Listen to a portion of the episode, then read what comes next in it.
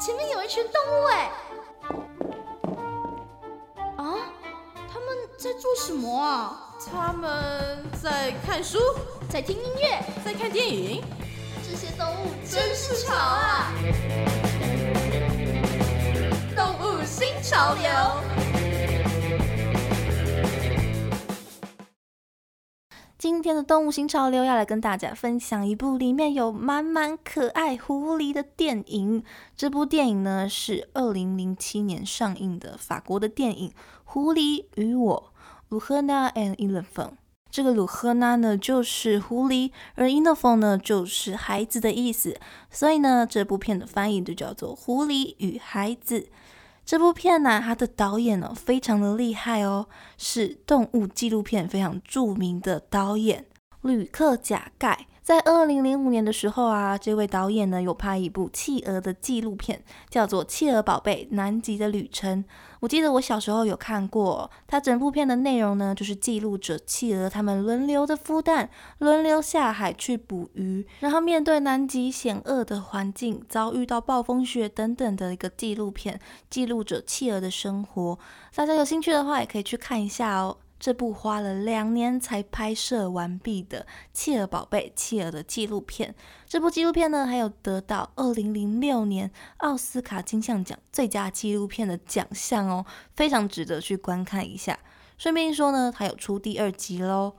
而由于啊是这样一位擅长拍摄动物纪录片的导演，在这一部《狐狸与我》当中，就势必要用上这样的技能了嘛，不然就太浪费了。不过，《狐狸与我》这部电影呢，它还是有一个主要的故事线在的。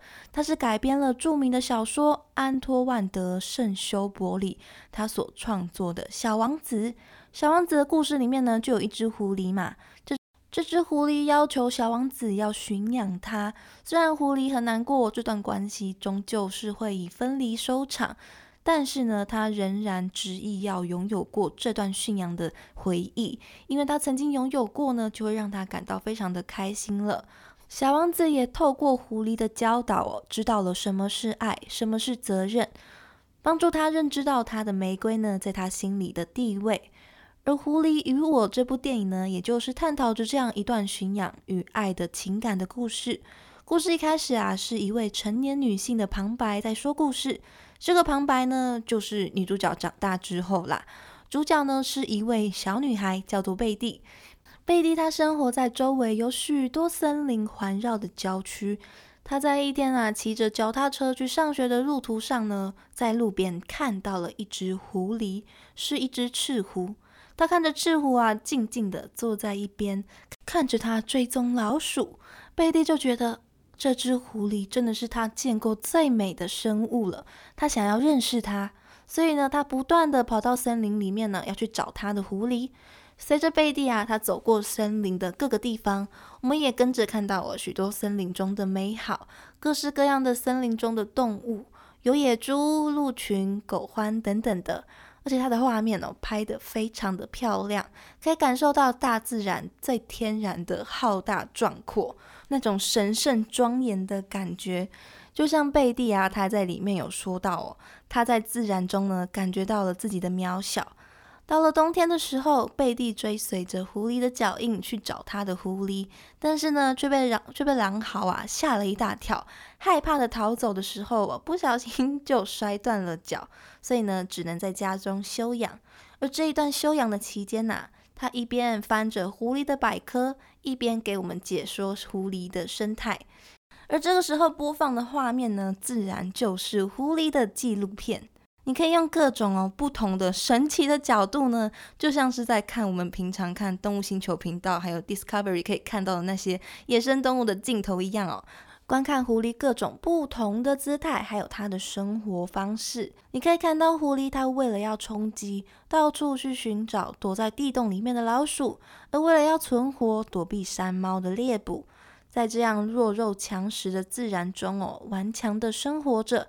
而在冬末的时候啊，是狐狸的发情期，你就会听到狐狸打架发情时候的叫声，也可以看到狐狸啊在月光下面互相打架翻滚，互相蹭着鼻子跟脸颊，恩爱的靠在一起。接着春天来临，有一段过场的冰雪消融的场景哦，也是拍摄的非常的漂亮。但是呢，在这样漂亮的画面底下呢，却是暗藏着一段杀机。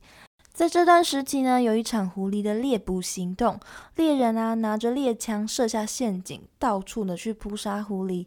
贝蒂啊，他就发现了被堵住的破坏的狐狸窝，但是还好呢，他的狐狸没有事情，而且还生了一窝小狐狸。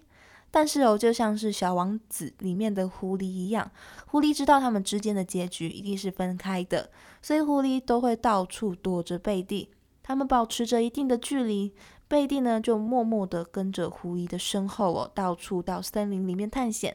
他们路过了危险的急流，路过了水洼处去抓青蛙，还跑到了钟乳石岩洞里面哦。贝蒂他跟着狐狸，发现到了森林的美好，就连他受惊害怕的夜晚的森林呢，也因为有萤火虫而美丽。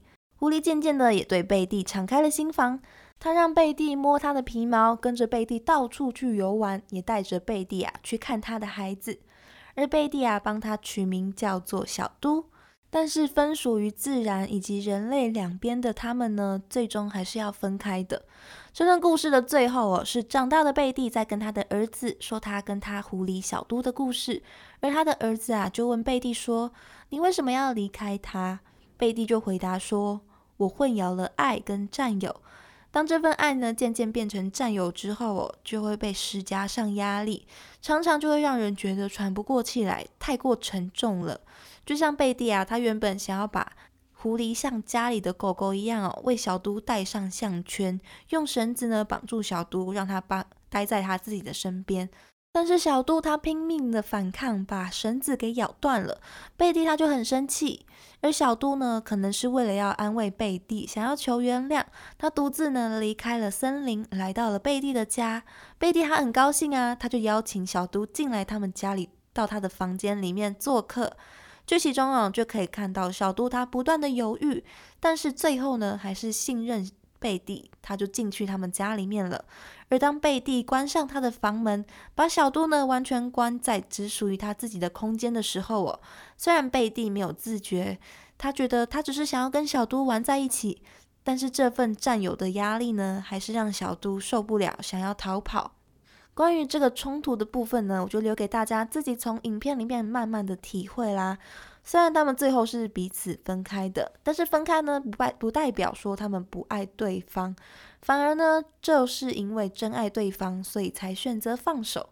李圣杰不是就有一首歌《手放开》，里面就唱着哦，最后的疼爱是手放开。与其呢彼此伤害呢，不如选择放开。这就是贝蒂跟小毒教会我们的事情。爱并不是占有哦。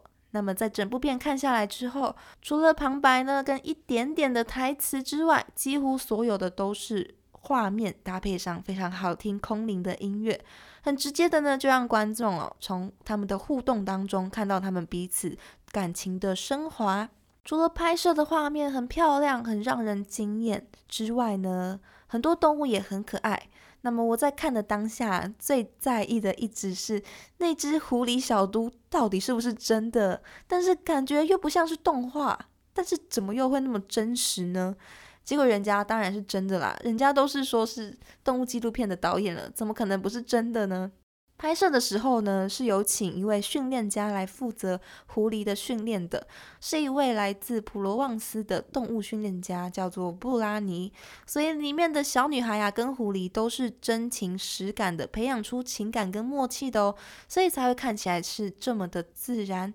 那么今天呢，就把这部由著名的动物纪录片拍摄导演吕克贾盖所拍摄的法国电影《狐狸与我》推荐给大家。它是改编自著名的小说《小王子》中小王子跟狐狸的相处桥段，运用小女孩呢跟野生狐狸的相处来探讨关于爱与束缚的关系。整部片呢结合着故事脉络，再搭配上很多狐狸相关的纪录片段，相信这部电影一定会给大家带来非常特殊的体验。那么今天就把这部特别的电影《狐狸与我》分享给大家喽。